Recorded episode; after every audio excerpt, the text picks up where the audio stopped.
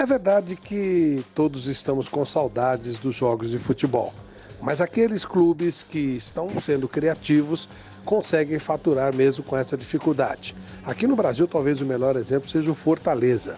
Criou várias linhas de contato com seus sócios torcedores, fez desconto de 40% para quem uh, pagasse a anuidade de sócio torcedor, lançou a camisa de 2020, dando brinde para aqueles que também pagassem alguma coisa, criou uma série sobre o primeiro jogo internacional do clube contra o Independiente, está faturando bastante também com isso.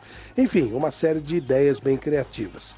As boas ideias, as melhores, vêm, no entanto, da Europa, quando clubes, por exemplo, da Dinamarca, fazem muito sucesso com suas ideias. Uma delas, através da rede Zoom, o time do, os torcedores do Ha Harum vão participar assistindo o jogo das suas casas, mas com as imagens no telão do estádio.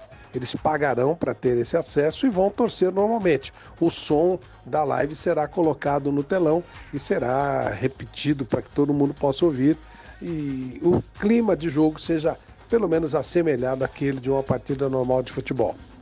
O outro time que lidera o campeonato fez uma outra maneira de contato com o torcedor. Eles colocaram telões nos estacionamentos e, com isso, esperam receber perto de 2 mil carros com quatro pessoas mais ou menos dentro de cada carro, dando um total de 8 mil pessoas no estádio, que é pequeno, normalmente para 11 mil. Claro que serão pagos ingressos, o telão vai exibir o jogo e cada um ficará no seu carro torcendo.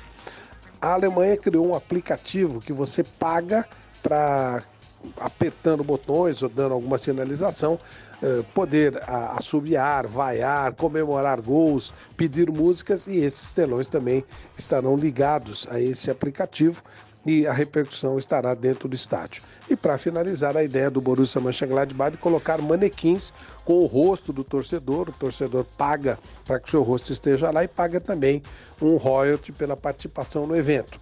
O Borussia Mönchengladbach jogou fora de casa nesse final de semana, na segunda rodada jogará em casa e vai mostrar essa novidade. Criatividade é fundamental, principalmente em momento de pandemia.